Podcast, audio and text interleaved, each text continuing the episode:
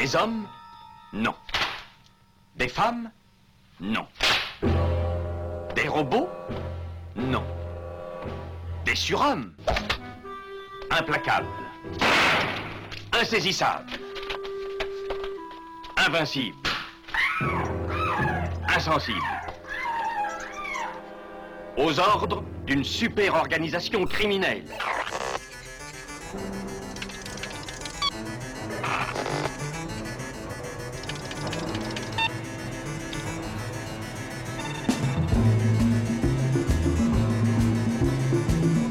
Rien n'est impossible pour... Culture prohibée.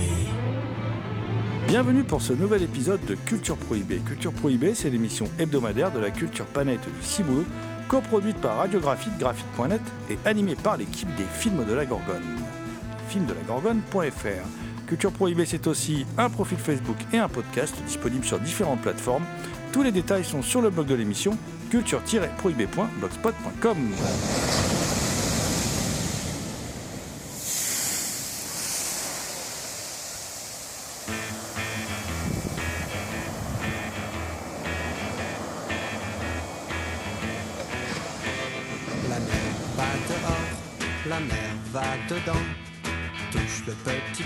qui habite dans la mer, c'est vrai.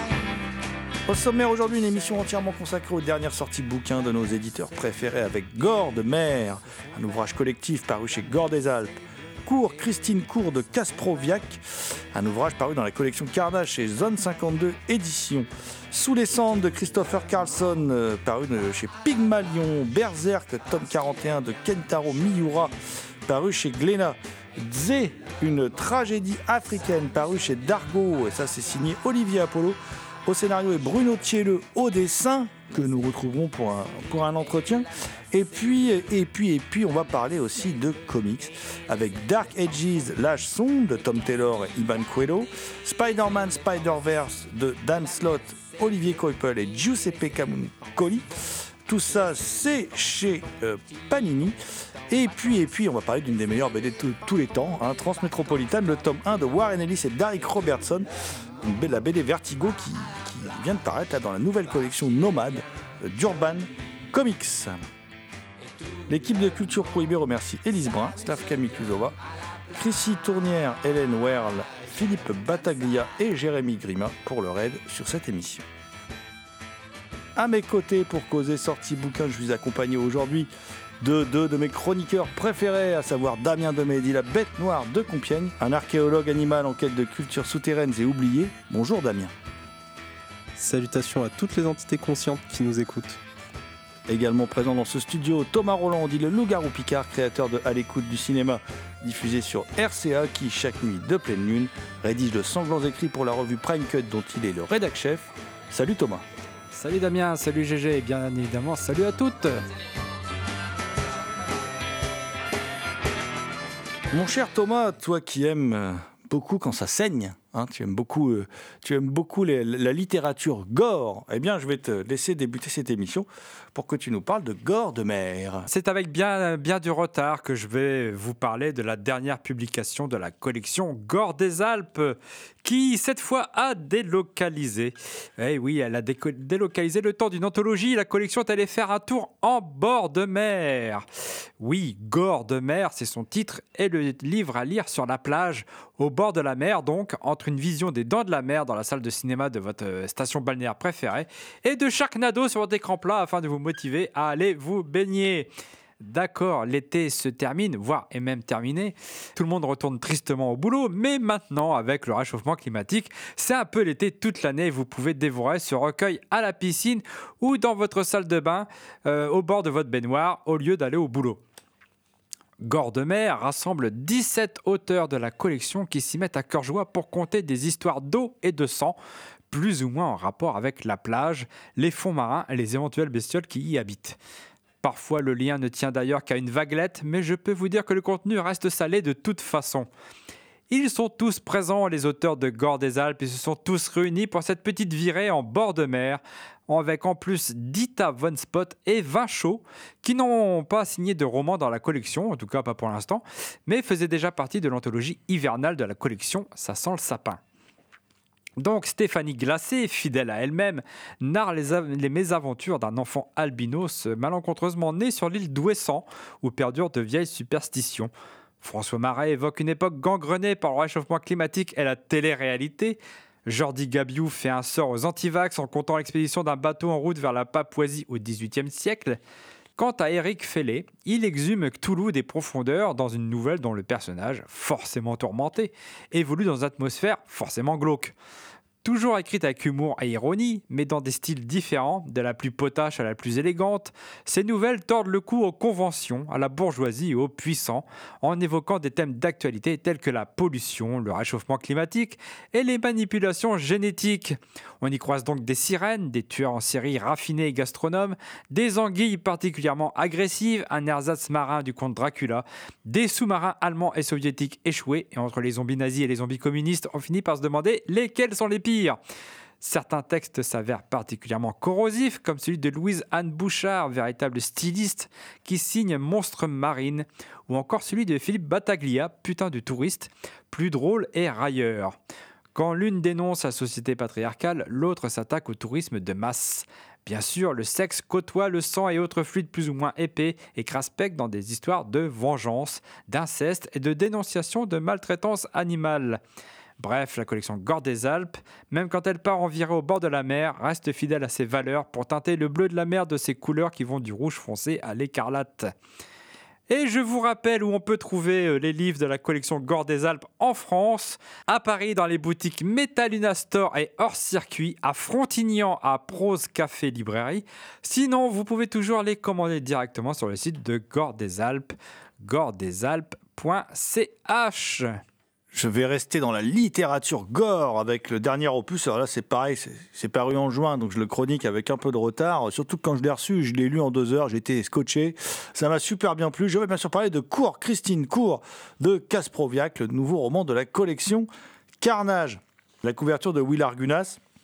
Tout de suite, elle, provoque pour toute personne étant née au début des années 70 comme moi euh, quelque chose de particulier, puisqu'on y voit euh, un tueur qui pourrait être celui, euh, qui pourrait être Michael Myers en fait, hein, sauf qu'il porte le masque de la Dame de Fer.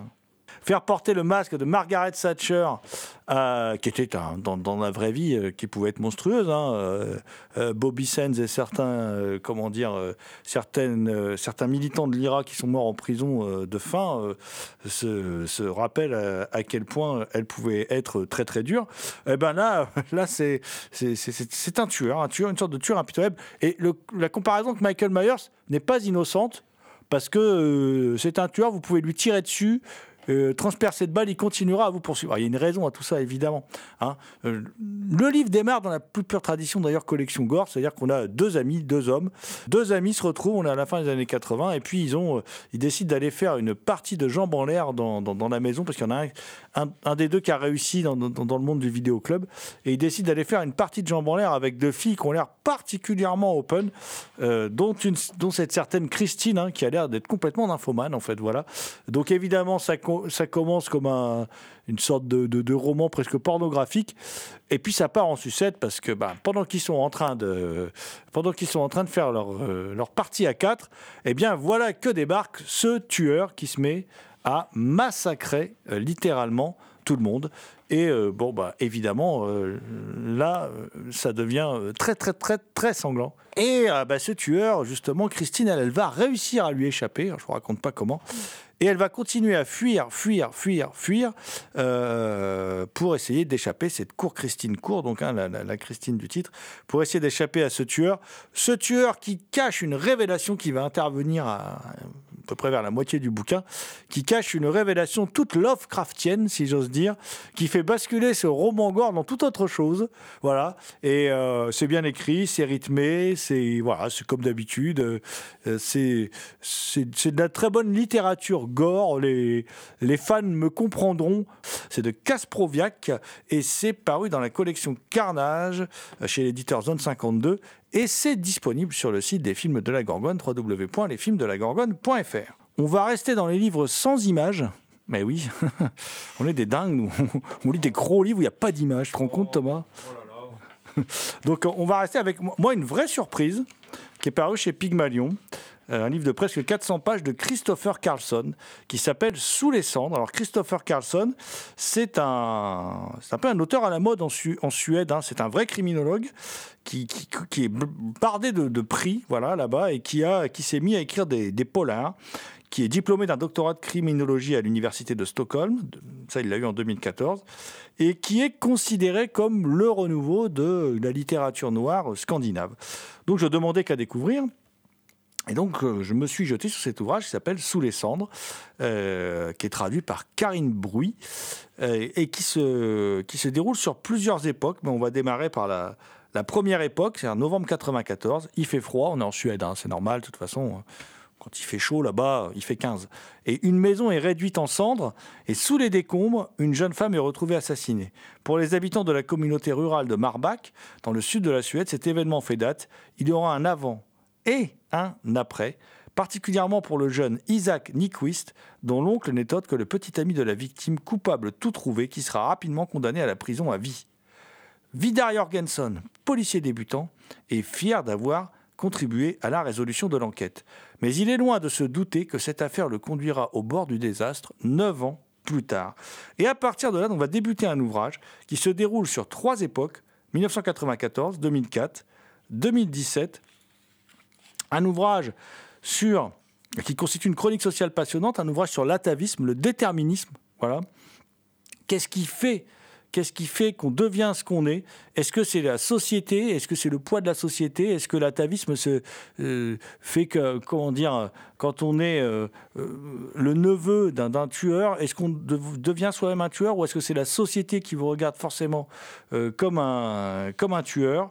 Qu'est-ce que la société attend de vous? Que vous soyez un tueur? Enfin voilà, toutes ces questions-là sont, sont, particulièrement bien traitées.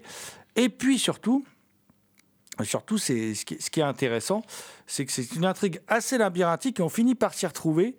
Et le livre est assez passionnant parce que quasiment à un tiers du livre, l'intrigue est résolue. Donc on se dit c'est bouclé, c'est fini, pourquoi il reste encore autant de pages? Et évidemment, le labyrinthe continue, continue, on continue d'errer dans ce labyrinthe, ça devient de pire en pire. et mais tout à coup, évidemment, on, se rend compte que ce qu'on avait pris pour la vérité n'est pas la vérité et qu'il va falloir progresser dans cette intrigue pour découvrir plus. Et que, évidemment, comme tout bon, euh, tout bon euh, roman noir, il y a beaucoup de faux semblants. Et puis en même temps, on est convié à une analyse de ces sociétés nordiques que l'on nous définit toujours comme, euh, comme presque une sorte d'idéal hein, social-démocrate où l'on découvre ben, que ce n'est pas si chouette que ça euh, d'habiter en Suède. Voilà, donc euh, euh, je vous conseille vi- vivement. Ça s'appelle Sous les cendres de Christopher Carlson et c'est paru chez Pygmalion.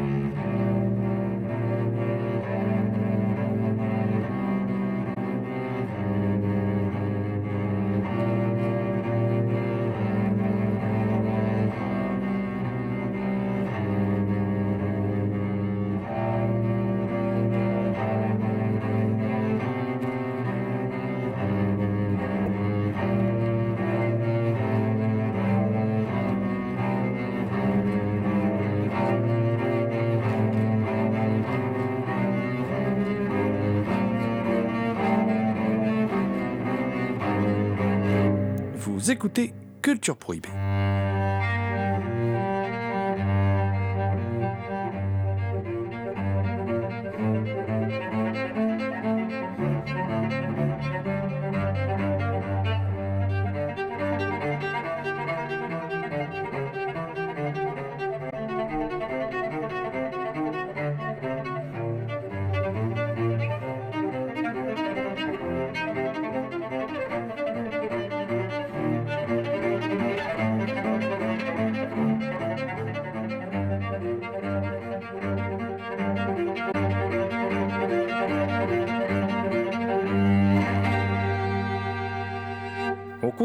De, rattraper notre retard. Euh, et là, c'est, euh, c'est comment dire, le, dernier tome, le dernier tome paru de la BD Berserk, un manga. C'est le tome 41, euh, qui est donc, qui correspond au chapitre 364 de Berserk et qui est alors non seulement qui est monstrueux parce que le contenu est vraiment dévastateur, mais qui aussi est l'ultime chapitre écrit et dessiné par Kentaro Miura, donc qui est mort donc en mai dernier, hein, euh, le 20 mai 2021, et qui est considéré comme l'un des plus grands mangaka de, l'histoire du, manga, et que donc son décès fait que euh, même s'il se murmure que la série va être reprise, mais qu'on se dirige vers euh, bah, une histoire inachevée, quoi. Voilà. Donc, c'est Berserk, c'est quoi? Ça se déroule dans un univers de dark fantasy où l'on suit la vie de Guts, un enfant abandonné de tous, qui euh, devient guerrier pour survivre dans un monde impitoyable, évidemment. L'ambiance est sombre, euh, mais il y a aussi, bien sûr, des moments d'espoir. Il y a des personnages secondaires qui interviennent et qui sont très attachants au cours de la quête du, du- héros. Et puis, il y a euh, beaucoup, beaucoup de violence, mais... Mais euh, ce n'est pas du gore pour du gore, tout sert le, propos et tout sert à faire évoluer ce personnage de Guts et qui, sans cesse euh, progresse tout au fil de, l'intrigue de ces 364 chapitres. Voilà. Et euh, donc, c'est le dernier chapitre, je, l'ai dit, hein, du grand Kentaro Miura, qui donc peut être interprété comme une, comme une conclusion et, et, qui reste toujours, voilà, qui, qui Berserk, ça vient conclure un manga culte, hein, qui est à la fois euh, un manga qui rend hommage à, Jérôme Bosch, hein, puisque c'est une des influences, euh, le Jardin des Délices, c'est une des influences euh, majeures de, ce mangaka. Le sabbat des sorcières, hein, au niveau de ses influences, Goya. Il y a aussi Escher, il y a aussi Gi- Giger, parce qu'il adore Giger, donc on retrouve beaucoup de l'univers de Giger. Et puis au niveau cinéma, il y a un peu du Hellraiser, un peu du Nom de la Rose de Jean-Jacques Hano, et puis surtout, il y a beaucoup de Phantom of the Paradise de Brian De Palma, qui est visiblement un film qui, qui l'avait marqué. Euh, D'ailleurs, le costume de Griffith est une copie du, du, euh, costume de Winslow, Euh, et ces deux personnages sont l'un et l'autre défigurés. Voilà. Alors je vous dis que ça. euh, je vous dis juste aussi que normalement l'histoire devrait, euh, de- de- devrait se, se continuer. Euh, et on parle que tout serait supervisé par euh, Kuji Mori, l'un des plus grands amis de l'auteur. Voilà. Donc euh, maintenant, on attend avec impatience de lire tout ça. Il y aura forcément des déçus, mais il va falloir composer avec.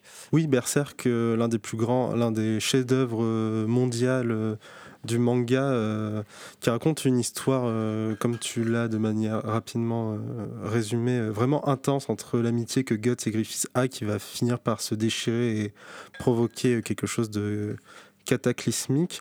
J'en ai parlé avec beaucoup de, fans car je lis le manga et justement on se posait la question est-ce que Berserk avait besoin d'une fin après Kentaro Miura, après On est très très divisé sur la question parce qu'en soi euh, c'est vraiment il y a beaucoup d'émotions humaines à travers le manga qui circulent et qui fait que l'histoire a pas vraiment de fin et en même temps on aimerait bien en avoir une et comme tu l'as dit c'est repris par un des proches normalement ce sera repris par l'un des proches de Kentaro Miura mais c'est une grande perte euh, incroyable pour l'univers des mangas parce que non seulement pour son influence qu'il a enfin il s'est inspiré beaucoup de l'occident mais il y a des dizaines de milliers de mangas qui sont sortis derrière euh, qui se sont inspirés de lui. La dark fantasy, euh, c'est la référence. Ses pages sont magnifiques, d'une noirceur incroyable. Il a beaucoup de références artistiques, comme tu as pu les citer, mais euh, ce qui s'en dégage, c'est vraiment un produit unique, jamais vu, et qui le restera, je pense, à jamais. Après ce, petit moment manga, ah, et avant de passer un petit moment comics, on va se, diriger euh, vers notre ami Thomas qui lui est venu avec, euh, avec une BD bien de chez nous, euh, une BD française. Et Thomas, tu veux nous parler donc de Zé, une tragédie africaine d'Olivier Apollo et Bruno Thieleux, paru chez euh, auteur que tu vas nous inviter également à rencontrer. C'est une tragédie africaine. On revisite l'histoire de la République démocratique du Congo, euh, du temps où le pays s'appelait le, le Zaïre. Et l'histoire s'attache particulièrement à la chute de son dictateur Mobutu Sese Seko en y transposant le mythe de Phèdre. L'inspiration de Tze est évidente quand on connaît un peu l'histoire de cette partie d'Afrique centrale, avec son voisin qui a subi un, un génocide et les conséquences sur l'est de la RDC, le palais construit au fin fond de la jungle, les différentes milices en présence, la diaspora libanaise, et ce dictateur avec sa toque léopard, son obsession de conquérir l'espace en y envoyant une fusée, et sa tendance à faire jeter les corps de ses opposants dans cet immense fleuve qui traverse la région, euh, dont un qui est dénommé euh, dans la BD Pierre Moulala, et qui ne fait ni plus ni moins référence à un célèbre opposant de Mobutu, Pierre Moulélé, qui a subi un sort particulièrement horrible. L'intrigue de Tze, une tragédie africaine, se situe donc en grande partie dans ce palais situé quelque part euh, au bout de ce fleuve immense et au fin fond de la forêt équatoriale. Une rumeur dit que le vieux dictateur aurait été tué alors que le pays s'enfonce dans le chaos d'une guerre civile. Les membres du clan présidentiel vivent les derniers moments d'un régime corrompu qui disparaît. Le destin d'Hippolyte, fils de Tze, croise une ultime fois celui de Bobby, la jeune épouse du dictateur porté disparu se révèle alors un amour impossible et monstrueux. Zé, une tragédie africaine, mélange bien des tonalités, des genres pour raconter la fin d'un régime, d'un monde, et le dessin de Bruno s'y adapte. Il apporte une touche de réalisme quand il s'agit de décrire les rues de cette ville fictive, inspirée à l'évidence par Kinshasa, et n'hésite pas à créer des ambiances plus fantastiques puisqu'on y parle aussi de malédiction qui intervient un sorcier. Alors le dessinateur crée des atmosphères plus sombres, aux cases plus chargées en détails, en opposition au monde de- du palais plus épuré, aux cases plus larges. Il y a aussi quelques belles planches qui représentent Mami Wata. Mami Wata, hein, normalement c'est une déesse euh, euh, vaudou, mais qui, euh, dans l'Afrique centrale, l'Afrique de l'Ouest, prend bien d'autres formes. Donc le Loa vaudou de l'eau et qui est très craint là-bas. Le mysticisme qui imprègne les sociétés africaines prend aussi la forme d'un combat de catch dont les auteurs disent s'inspirer de matchs vus dans un quartier UP situé dans les, dans hauteurs de Kinshasa. Euh, on m'a raconté des histoires étranges à Kinshasa, mais je n'ai jamais assisté à, ces combats malheureusement. Et il va falloir que, que- que j'y remédie. Mais retour à cette bande dessinée dans laquelle scénaristes et dessinateurs dépeignent des situations et des personnages complexes, captent les paradoxes, les rancœurs, les divergences qui peuvent exister au sein d'une même famille, en l'occurrence dans celle d'un dictateur sanguinaire. Construit en flashback, le récit très documenté relate bien tout cela. Les enfants qui vont étudier en Europe, la soif de pouvoir sans limite du père, la jeune femme vénale qui l'épouse, les enfants dont les parents sont des opposants politiques, mais qui s'entendent plus que bien. Apollo évite les clichés le manichéisme et se révèle plus pessimiste que complaisant. Apollo et Bruno décrivent bien les mécanismes d'un pouvoir corrompu et d'une dictature sanguinaire et ses conséquences sur la population civile. Avis à ceux qui se pensent actuellement en dictature. Bien évidemment, Tze, une tragédie africaine, est une fiction qui prend des libertés avec la réalité, mais tout en prenant des chemins détournés, la BD d'Apollo et Bruno donne une idée assez précise de ce qu'était la RDC quand le pays s'appelait alors le Zaïre. பிபிலே பிபிலே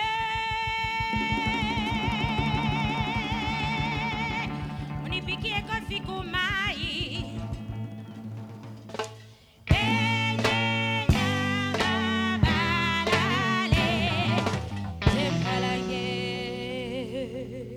Balalo.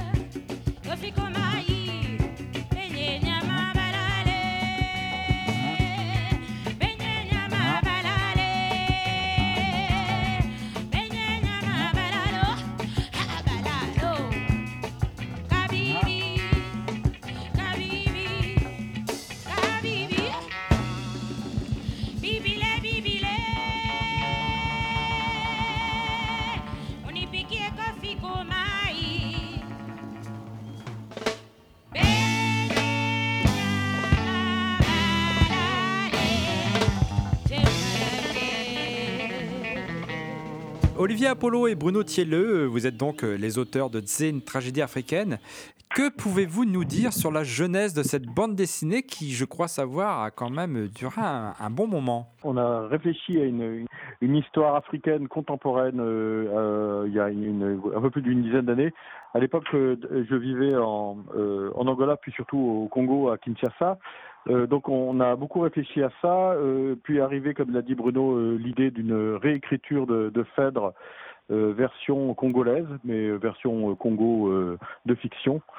Et puis ensuite, le, l'idée est revenue, est, re- revenue, oui c'est ça, il y a trois ans quand on en a reparlé avec Bruno et on y allait et c'était pas mal d'une certaine manière parce que les, euh, tout ce qui avait été mis en place euh, il y a une dizaine d'années avait eu le temps euh, à la fois de mûrir, il y a des choses qu'on a abandonnées, des choses qu'on a euh, qu'on a gardées, des nouvelles idées qui sont venues, ce qui fait que euh, ça pas tant, enfin c'est pas tant que pendant toutes ces années on a réfléchi fondamentalement au récit, mais il y a le filtre du temps a permis de, bah, de savoir un petit peu ce qu'on ce qu'on a voulu ce qu'on voulait garder, ce qu'on ce qu'on préférait enlever quoi.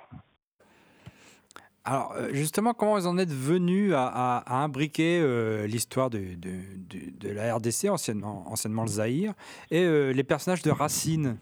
Ça vient notamment de, des documentaires du, du cinéaste belge Thierry Michel qui, euh, a consacré euh, euh, une série de films sur la Mobutu, la vie de Mobutu, qui s'appelle Mobutu roi du Zaïre. Et je crois que c'était sous-titré à un moment une tragédie africaine. Et à un moment donné, il évoquait le fait que le, destin de, du pays était pro- proche du destin des, des- tragédies. Et ça m'a ça m'a frappé vraiment parce que je me suis dit mais effectivement si on y réfléchit bien ces personnages euh, à l'orgueil démesuré etc rappelaient pour beaucoup les personnages de la tragédie grecque et euh, ce qui m'intéressait, d'ailleurs, c'était pas tant de reprendre une tragédie grecque, même s'il y a beaucoup d'éléments de la tragédie grecque euh, qu'on retrouve dans le dans le livre, mais de, reprendre la trame narrative du Phèdre de Racine, donc qui est une tragédie classique du XVIIe siècle, évidemment aussi héritière de la tragédie grecque, et beaucoup de choses collées en fait. Soudain, ça s'est emboîté comme dans un puzzle. Euh, Mobutu, Thésée, euh, son fils Hippolyte, euh, sa femme, sa, deux- sa deuxième femme, etc.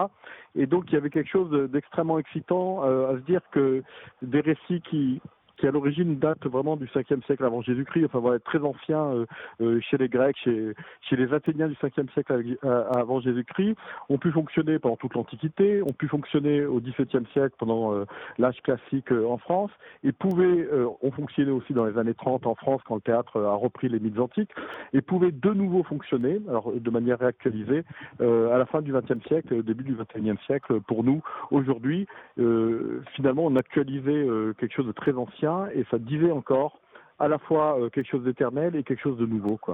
On peut dire que le, livre, quelque part, va au-delà de l'actualité de Mobutu, euh, parce que cette histoire d'épouse qui couche avec euh, son, beau-fils, quelque part, on peut y voir aussi euh, l'actualité de, Kabila. hein. Kabila, dont on dit qu'il n'est pas le fils de son père, qu'il était un fils adoptif et qui, apparemment, couchait avec l'épouse de son père. Il y a toute une euh, toute une série. Alors, je, je moi, je me prononce pas sur la, la, euh, avérée ou pas de euh, de Kabila fils par rapport euh, à Kabila père, mais il y a toute toute une histoire comme ça. De ce qui est, intéressant, par exemple, c'est que Ka- Kabila père, le, avant qu'il prenne le pouvoir à la, à la chute de Mobutu, avant qu'il soit le tombeur de, de Mobutu, il est un opposant en armes au régime de Mobutu depuis très très longtemps. C'est-à-dire qu'il a été même en contact avec Che Guevara quand celui-ci a, a fait son expérience congolaise dans les années 60. Donc, euh, on se retrouve avec une série de, personnages, de figures, qui sont euh, assez étonnamment un peu les mêmes, euh, Mobutu, Kabila, euh, bon, Che Guevara si on veut, etc., et qui vont euh, accompagner le, destin euh, d'un pays, ou plus exactement, le pays accompagne leur destin. Et je trouve ça assez intéressant parce que c'est ce que dit aussi la tragédie grecque, un nombre limité de personnes, et le monde entier semble les accompagner dans leur chute ou dans leur gloire. Et donc c'est vrai que on aurait pu continuer après la, chute de notre personnage, qui est donc un, un avatar de Mobutu, avec avec Kabila et son fils. Et Kabila, il se, fait assassiner par euh, son bras droit, euh, son fils, euh, son fils supposé prend, la suite, etc. L'opposant à Kabila, c'est Tshisekedi, qui était déjà l'opposant de Mobutu, mais qui a été aussi son premier ministre. Enfin bref, toutes ces histoires-là renvoient aussi assez, étonnamment à la théâtralité de, de tout temps, quoi. Et comment vous avez défini euh, l'esthétique de l'album? Parce que moi, j'y vois deux esthétiques très, très distinctes euh, entre des parties fantastiques et des parties plus réalistes. Alors, je, ah, je vais laisser Bruno répondre parce que c'est lui qui sera. euh, ce, ce qui est intéressant, c'est que, euh, juste pour le côté fantastique, euh, si on avait voulu faire véritablement euh, un ouvrage qui était qui relevait du documentaire, bon, évidemment, c'est c'est pas le cas hein, puisqu'on a on a transformé nos personnages pour que ce soit des vrais personnages de fiction, même s'ils sont très inspirés de la, réalité congolaise. En fait, tout ce qui relève de la spiritualité, etc., aurait été des évangélistes ou des églises de réveil, etc. Parce qu'en fait, euh, la question religieuse euh, au Congo ou en Afrique centrale, c'est plutôt des questions qui sont liées aux églises protestantes qui s'y sont installées depuis euh, des décennies maintenant. Mais comme moi je souhaitais vraiment qu'il y ait ce lien avec le mythe éternel, j'ai préféré réactiver des questions qui sont des, croyances religieuses an- anciennes, traditionnelles, du type Mamiwata, le Ndoki, l'esprit des eaux, etc parce que ça rentrait dans mon euh, dans mon projet d'avoir une véritable réécriture euh, du mythe ancien et de donner euh, une espèce d'intemporalité. En vrai, sans doute qu'il aurait mieux valu faire des, évangélistes si on avait voulu faire quelque chose qui relevait du, documentaire. Pour l'esthétique, je laisse Bruno qui répondra mieux que moi. Oui, après bah, l'aspect esthétique du livre, enfin moi je l'ai abordé de manière assez, euh, assez candide euh, dans le sens où, comme le disait Apollo, vu que notre euh, notre livre n'est pas un documentaire sur l'Afrique centrale, j'ai fait un espèce de pot pourri de, d'images d'épinal et puis d'archétypes fantasmés. pour ce qui est des, représentations, notamment du Ndoki ou de Mamiwata, mais même dans les mais même dans les autres aspects du, du livre, en fait, il y a, c'est, je, je sais pas, enfin, je serais curieux de savoir comment un Congolais euh, prend la lecture de, ce livre, mais euh, en, euh, si tu veux, moi, en termes de, j'ai opéré une réappropriation culturelle avec mes fantasmes graphiques sur l'Afrique, dans le sens où, par exemple, le, le sorcier, le Ndoki, il a, il porte un masque qui est inspiré d'un masque Yaka que je trouvais très beau graphiquement, mais c'est certain que c'est pas du tout la réalité parce que les sorciers ils portent pas des ils portent pas des masques comme ça et puis en, gros c'était euh, j'avais envie enfin j'avais envie de, recréer une euh, euh, image d'une Afrique que, je fantasme et qui me stimule graphiquement plus que de, proposer une vision très documentée et très réaliste de, l'Afrique dans le, récit, la, manière dont, on l'a conçu, il y a comme des espèces de fragments de récits de genre. C'est-à-dire que, par exemple, euh, le, le- dans, dans le début du récit, euh, lorsque le personnage de Tse est annoncé comme mort, euh, il y a euh, le clan, enfin ce qui reste du clan, Bobby, etc., qui essaye de, de gérer l'héritage. Donc il y a, y a quelque chose qui relève presque du, du film de gangster, de, de mafia, euh, où on donne de l'argent, on élimine des gens, etc., etc. Il y a des passages qui relèvent plus presque du mélodrame, il y a des personnages, des personnages qui relèvent presque de l'épopée, et on s'est beaucoup amusé aussi à, à créer comme ça des, fragments de types de récits. Euh, le, récit d'initiation avec euh, euh, le personnage d'Hippolyte par exemple qui part faire ses études à Paris et sa découverte de de l'étranger de ben, voilà du, fait de, partir loin etc et donc ça, ça a sans doute convoqué des formes d'esthétique différentes qui sont liées au récit euh, associé, au, au genre associé plus exactement.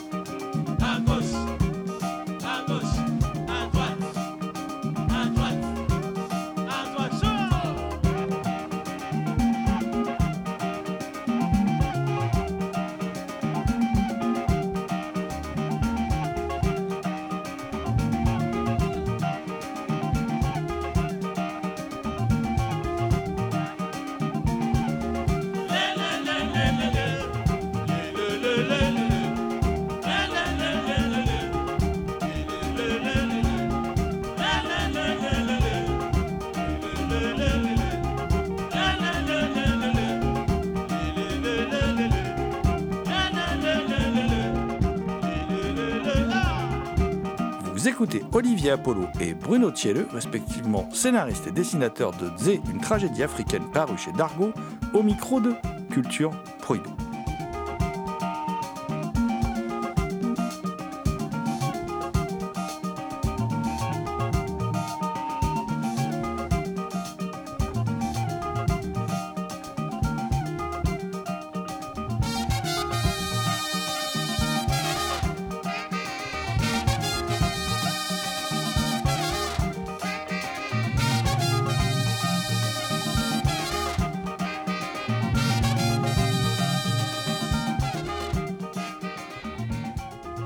Beaucoup d'écrivains euh, congolais, ivoiriens ou même belges, hein, comme David Van Rebroek, Amadou Kourouma ou, ou, euh, Sonny Laboutancy.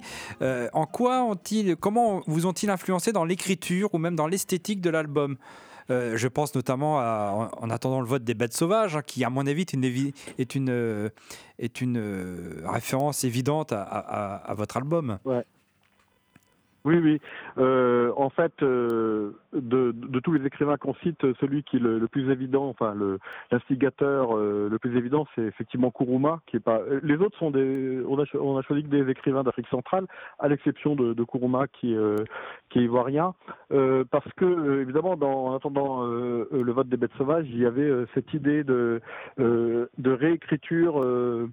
Euh, du récit d'un euh, tyran euh, africain. En même temps que je dis ça, je dis une bêtise parce que c'est pas le seul. Comme une espèce de sous-genre littéraire euh, dans la littérature africaine francophone euh, sur la manière dont ces, romanciers se sont emparés des, régimes corrompus, dictatoriaux, etc., qui ont sévi dans un certain nombre de pays, et comment eux, ils les ont transformés en personnages de fiction pour dire ce que c'est que cette, euh, cette période-là. Et donc vraiment euh, le, récit, en dehors de la, question de l'usage de, euh, de, de la tragédie, c'est vraiment ça. C'est-à-dire que ce qui nous intéressait, c'était de faire en bande dessinée ce que eux ils ont fait en littérature, c'est-à-dire s'inscrire dans cette lignée-là de ces écrivains qui racontent euh, ben, euh, la folie du pouvoir, euh, l'obsession de, l'orgueil démesuré, je, le répète, de, ces personnages qui prennent le pouvoir au risque de détruire leur environnement, leur pays, etc. Donc vraiment, on s'inscrit.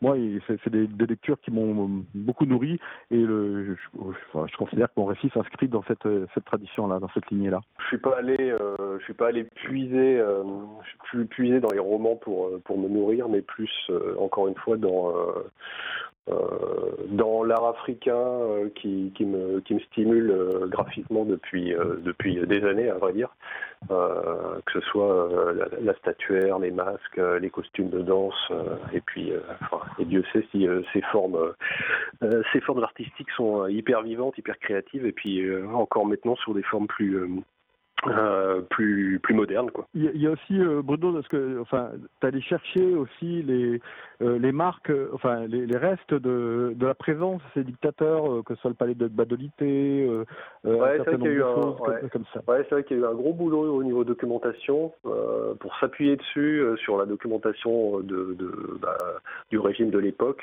Enfin, à vrai dire, le- d'ailleurs, pour faire une digression, le Tse c'est un mélange de, de Mobutu et puis de euh, et puis de d'Amin Dada. Donc euh, dans la première partie du récit, c'est plutôt Amin Dada d'ailleurs quand il est euh, quand il apparaît et puis quand il est vêtu de ses euh, de son uniforme militaire. Et en revanche, euh, dans la dernière partie du récit, il, emprunte beaucoup plus à Mobutu puisqu'on retrouve euh, euh, la toque léopard, euh, les grosses lunettes et puis du coup il se transforme vraiment en Mobutu dans une dans la deuxième enfin la toute dernière toute dernière partie du récit. Euh, après ce qui était Je veux euh, dire d'ailleurs qu'il y, a tout- il y a toute une esthétique euh, liée à, ce- à cette période aussi qui, qui t'a inspiré parce que le, euh, il, y a, il y a toutes ces images un peu iconiques de Mobutu, Idi Amin Dada, des palais, euh, des choses comme ça euh, qu'on connaît et, et que, enfin, d'une certaine manière, que tu as recyclé quand même.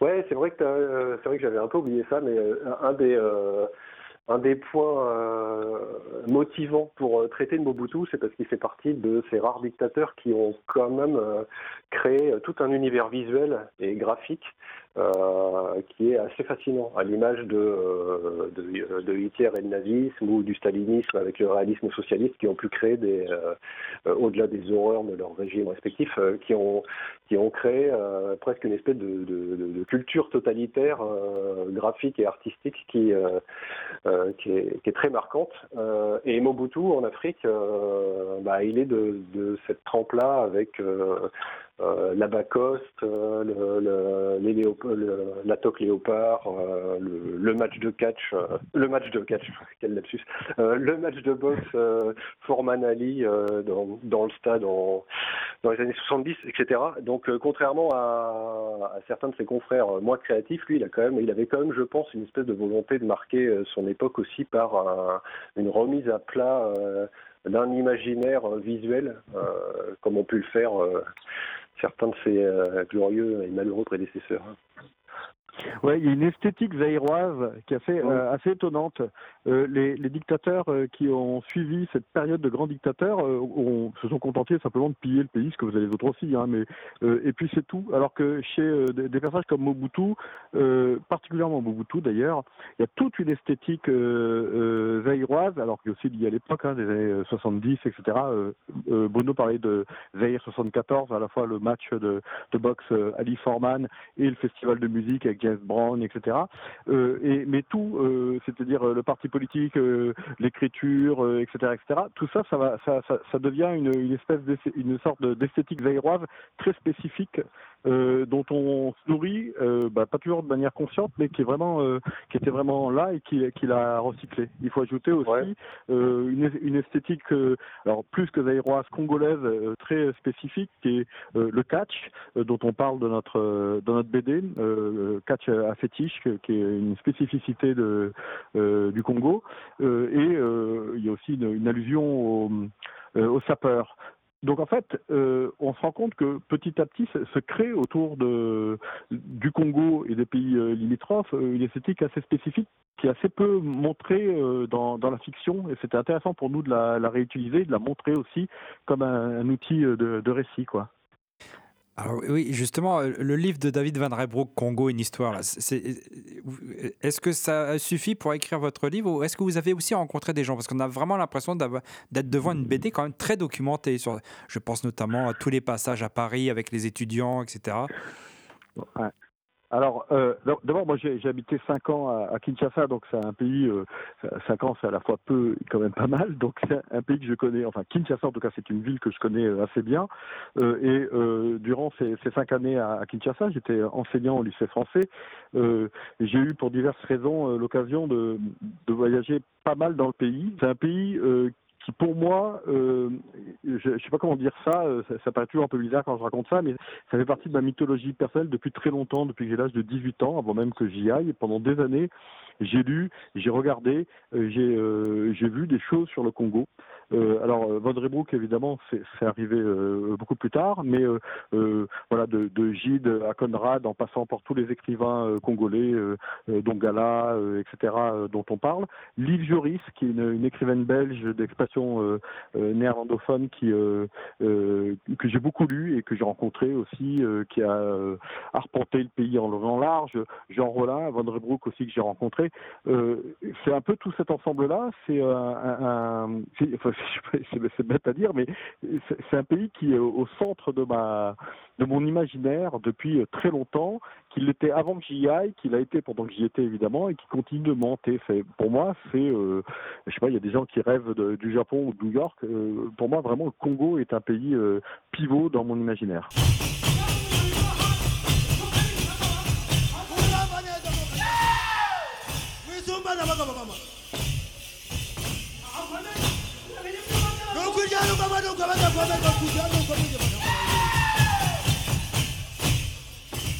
umunsi n'uyu mwaka agiye akamatwa ambaye izanyuka turi kwa mbere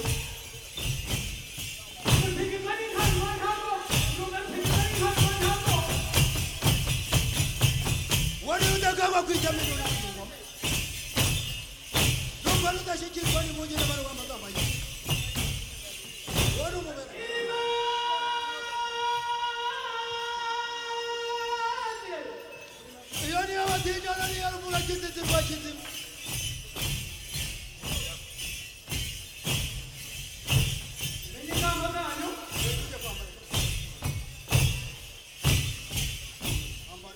Écoutez Culture Prohibée, spécial sortie bouquin.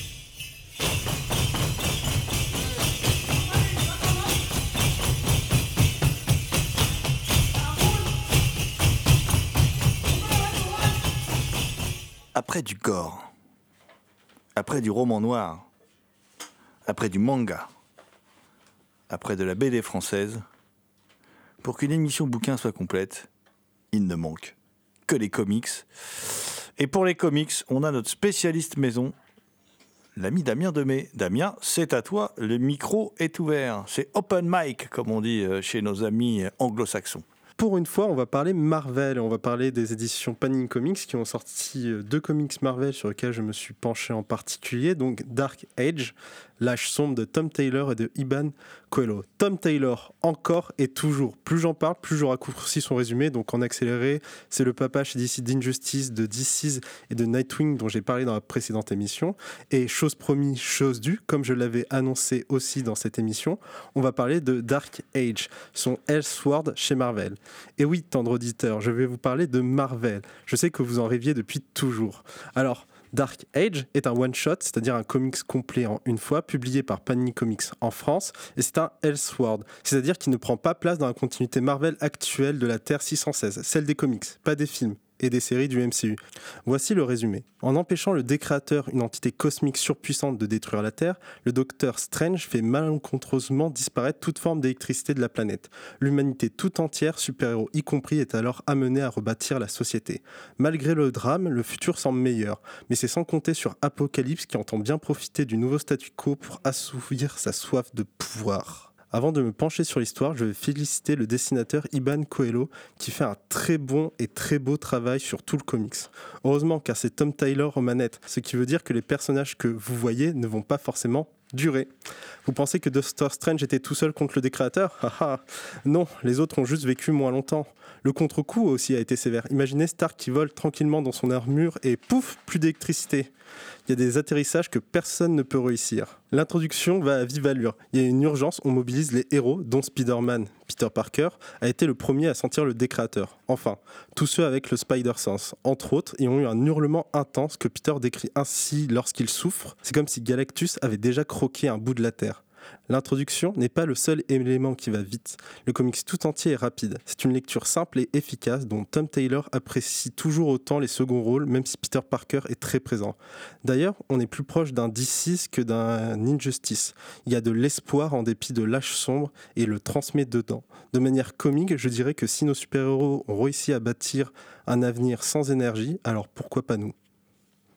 Je reste encore chez Marvel et Panini Comics pour un ancien comics réédité à l'occasion de la collection anniversaire de Spider-Man avec 10 comics, chacun au prix de 6,99€. Spider-Verse est écrit par Dan Slott et dessiné par le français Olivier Coipel, Cocorico, et Giuseppe Camuncoli en 2015. Mais les rééditions pas chères, c'est ce que j'aime quand elles sont bien faites.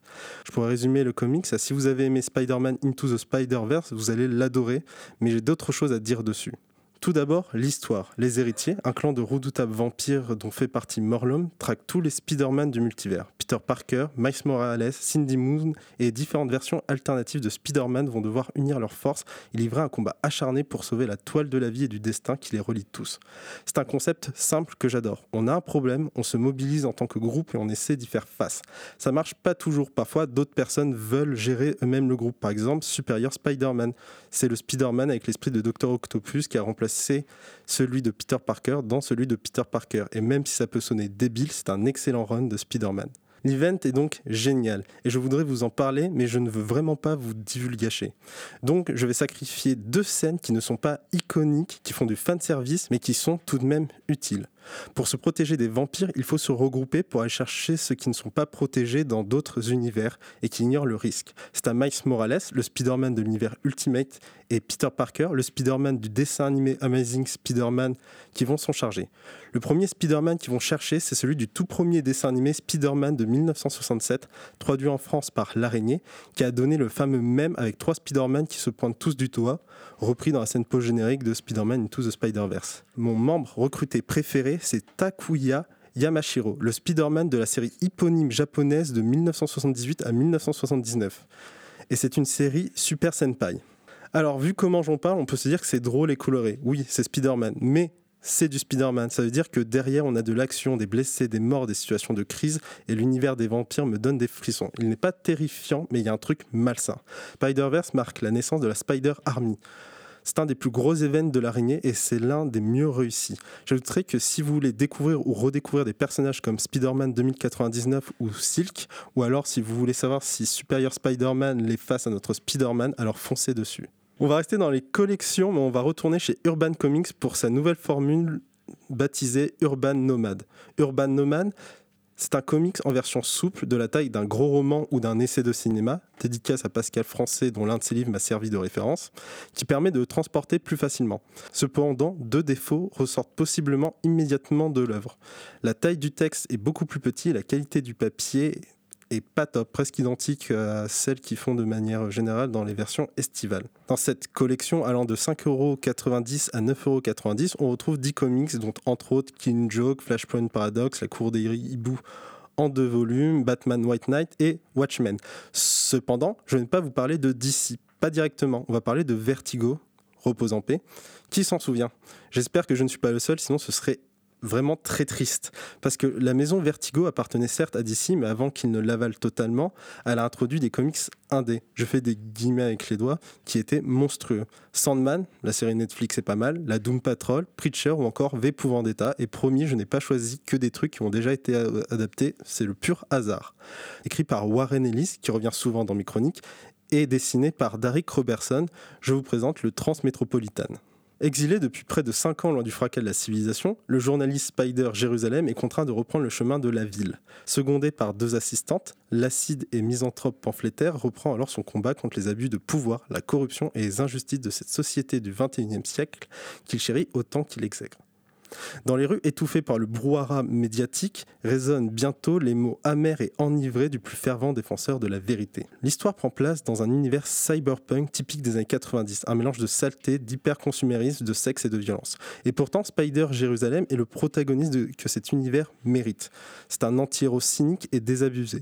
Transmétropolitan cherche souvent à être provoquant, mais il arrive à faire deux choses en une que j'adore. Il m'a donné du divertissement avec de l'humour et de la réflexion. Les premiers chapitres sont extrêmement drôles et dépeignent une société remarquablement bordélique, mais une société quand même. Il y a plein d'aberrations sociétales, mais le pays fonctionne. Les gens vivent comme nous finalement. C'est une société vraie. Les premiers chapitres sont amusants et les derniers aussi, mais au milieu, je me suis pris une claque. Le comics date de 1997 et ça faisait longtemps que je n'avais pas fermé un comics à cause d'une claque que je m'étais pris, à cause d'un extrait sublime. C'est le moment typique où je m'arrête de lire, j'attends le lendemain pour reprendre de peur que la suite soit moins bien. Et ce ne fut pas le cas.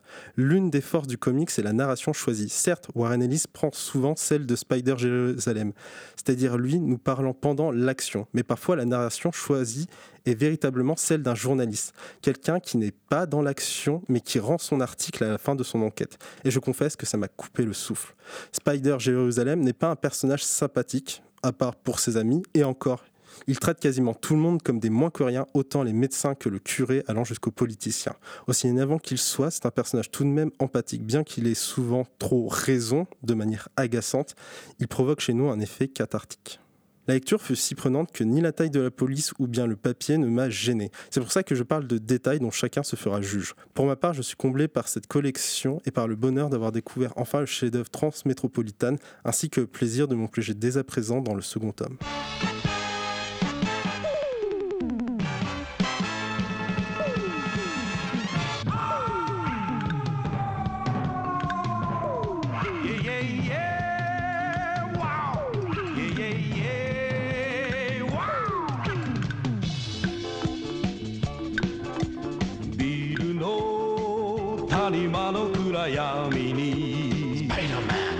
C'était Culture Prohibée, une émission réalisée en partenariat avec les films de la Gorgone et la revue Prime Cut. Culture Prohibée est disponible en balado-diffusion sur différentes plateformes. Toutes les réponses à vos questions sont sur le profil Facebook et le blog de l'émission culture-prohibé.blogspot.com. Culture Prohibée était une émission préparée et animée par votre serviteur Jérôme Potier dit La Gorgone, assisté pour la programmation musicale d'Alexis dit Amiral Lee, une émission animée avec Damien Demet dit La Bête Noire de Compiègne, Thomas Roland dit Le Loup-Garou Picard and the Last but not the least.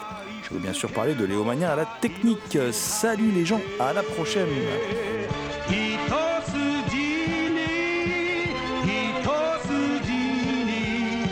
敵の Spider Man. Spider Man.